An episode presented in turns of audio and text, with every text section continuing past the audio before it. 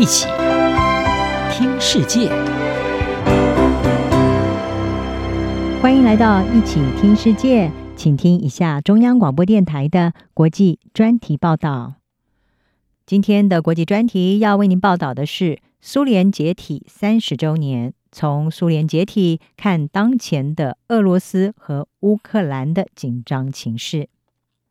一九九一年十二月二十五号，苏联领导人戈巴契夫宣布辞去苏联总统的职务，震撼世界。克里姆林宫当天降下了代表苏联的镰刀锤子旗，而这个在七十四年前诞生于俄国十月革命，让世界进入共产元年，后来成为世界强权的国家，也从此列升成了十五个新成立的国家。这也表示，冷战期间共产世界和西方的对抗是终于落幕了。美国有线电视新闻网 CNN 是指出，三十年前的圣诞节很大的意义就在于预示了一个和平时代的到来，世人终于得以摆脱核战可能会瞬间爆发的毁灭性威胁。不过，在二零二一年三十年之后的圣诞假期，北大西洋公约组织 NATO。和俄罗斯之间正面临自苏联解体以来最严重的对决情势。CNN 报道是指出，认为苏联解体是历史耻辱的俄罗斯的总统普廷，他正在让欧洲坐立难安。根据估计，目前他在乌克兰的东部边境已经集结了大约十万名的士兵，同时部署了坦克和重型的火炮，也加剧人们对于俄罗斯准备要入侵乌克兰的担忧。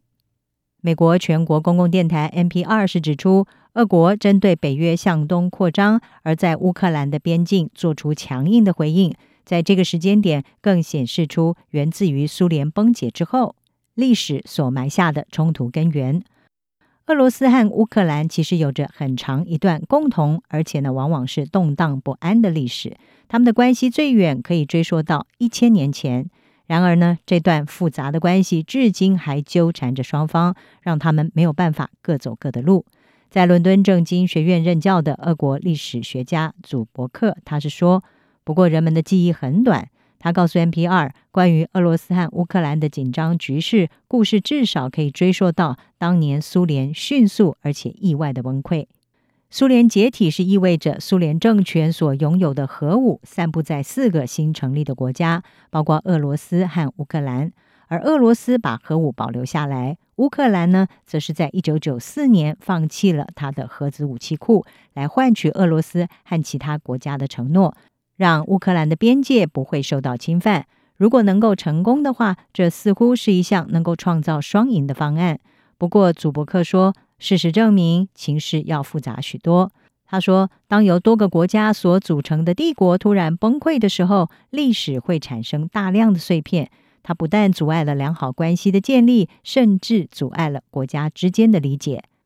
NPR 也指出，当和前苏联的加盟国出现摩擦的时候，俄罗斯总统普廷他过去一再采取的就是干预行动。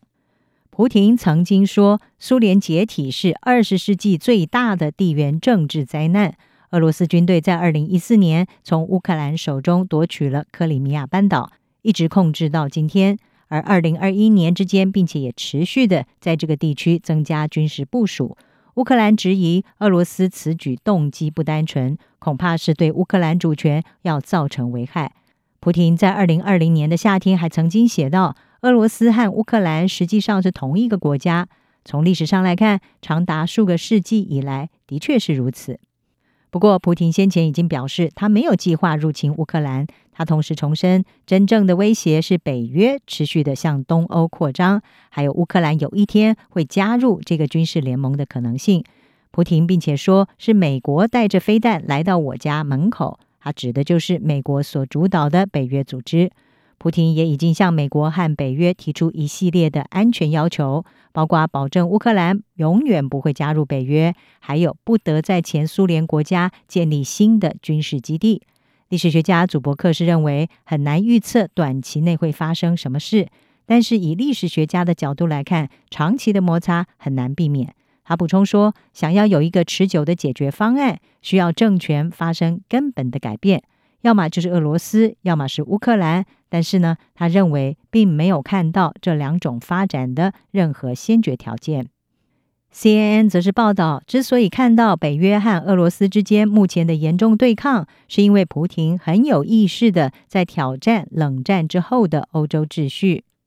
在先前未能够在政治和外交上压制乌克兰的亲西方势力之后，普丁威胁要用武力来入侵乌克兰。而尽管他已经表示没有这个计划，但是呢，CNN 是指出，普丁这次如果真的入侵乌克兰，紧张情势可能会更胜于二零一四年吞并克里米亚的时候。俄罗斯近来的军事集结是说明了他对于北约扩张真的感受到了威胁，但是西方则是认为俄国试图要在东欧重建起苏联式的势力范围。北约秘书长史托滕伯格他已经发出了警告，虽然北约准备要和俄罗斯进行有意义的对话，但是呢，北约不会对普丁明显想要重新建立苏联时代俄罗斯对邻国的霸权做出任何的让步。史托滕伯格说，俄罗斯仍然在乌克兰边境集结军队，他并且警告，一旦俄国入侵乌克兰，将要付出很高的代价。他同时补充，势力范围的时代已经结束了。不过，专家也在密切的关注，普丁是不是对此也保持着相同的看法。以上专题由央广编译张雅涵撰稿，海青青播报。谢谢您的收听。